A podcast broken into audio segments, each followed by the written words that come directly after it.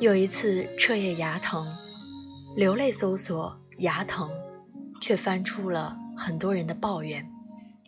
发现有个阿姨说，很疼很疼的时候会想起一个人，会去翻旧邮件。她用了余秀华的一句诗：“不知道他现在怎样，但知道他在人世上。”阿姨大概是机关的行政岗，很忙碌，国内国外出差，离了婚，有一个小孩。小小年纪会写很漂亮的毛笔字，她偶尔会提到前夫，提到每次见面都避免看对方的眼睛，她害怕从里面看到恨，一旦知道自己仍然被恨着，他会有那么几天活得不够随心自在。他的每一条微博。都在倾诉思念。你那边下雪了吗？出差纽约，又想起你跟我说的笑话。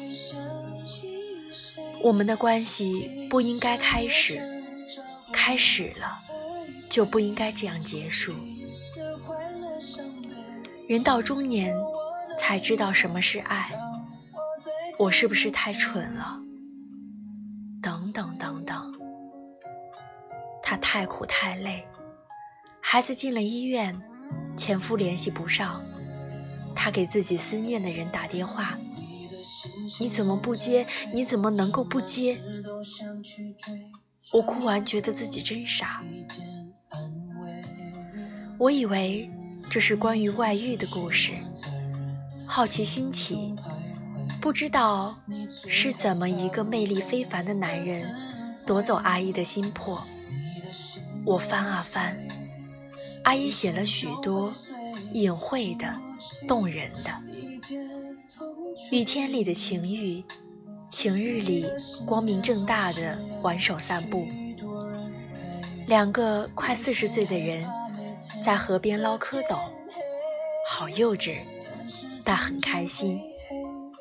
我看他的微博，看得忘记了牙疼，哭完又笑，心里想：爱真的是不讲道理啊！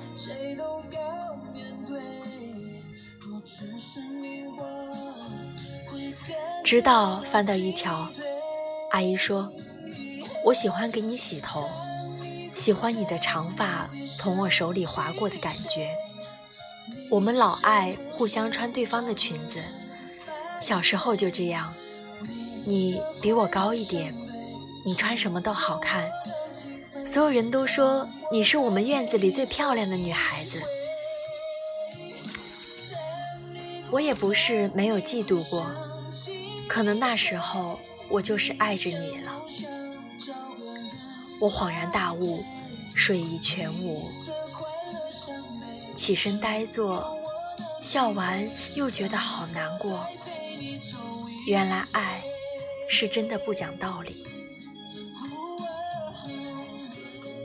还有一次，在疫情中，搜索某个关键字，看到了一个妈妈发的微博，她的女儿十八岁，在学校自杀，去世了。他用着女儿的微博，几乎每天都一更。说一些闲话，猫猫狗狗，鲜花又开了，饭菜也做好了。可是，你怎么不回来呀？妈妈所有的心思都没有用了。妈妈好恨自己，妈妈想你。他会翻女儿许久以前的微博。女儿喜欢看火影，她也看。女儿玩剑三，她也玩。她说自己不会玩，你。弟弟教我。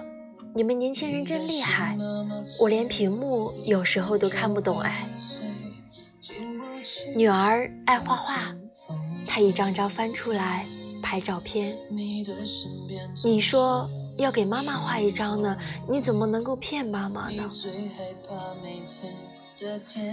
她和丈夫去学校，在草坪上坐着发呆，看学校里的孩子走来走去，人人都比他们快乐。我看着她的文字，她的微博，我看得一直流眼泪。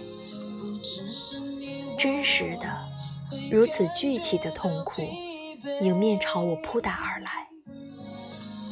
阿姨反反复复地问：“为什么？你太狠心了，为什么要这样对待妈妈？”我再一直往前翻，翻到一八年的某一条微博，女儿咬牙切齿说：“我恨你们，我恨这里，跳下去一了百了。”评论里有阿姨的留言，用的仍是这个号，发了许多流泪的表情。喊着女儿的小名，一次又一次地说：“妈妈不明白你，妈妈好想你。”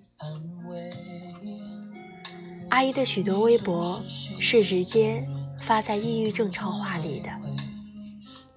她有时候会翻出女儿的病历，回忆当时的情况。原来那个时候，女儿已经有了自杀的倾向，可是她不知道。她一遍遍重复着后悔。她说：“我是个失败的母亲，对不起，是我没有照顾好你。”超话里有姑娘安慰她，让她注重自己的情绪。阿姨，我是过来人，你现在可能也有一点抑郁，你要保重啊。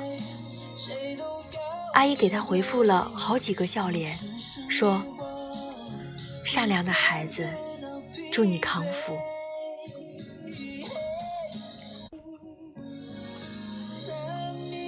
前几天搜索屏幕贴膜，我又误入了一个人的小世界。他失恋许久，始终走不出来，抽烟喝酒。哇哇大哭，仰天大叫：“我还不够好吗？”颓废状态持续半年，春节隔离在家，太过无聊，他翻出了久久不用的平板，在平板里发现前任画的一张画，主角正是他自己。太丑了吧！我在你心里难道就是这样一个形象？我醒了，你不值得，老子多想你一秒钟。原来，解脱时刻的来临，也是不讲道理的。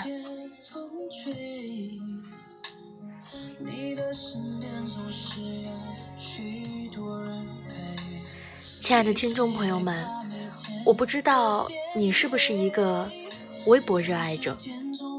就像我偶尔就会被朋友们吐槽，说宝仪，你是在微博买了一个家吧？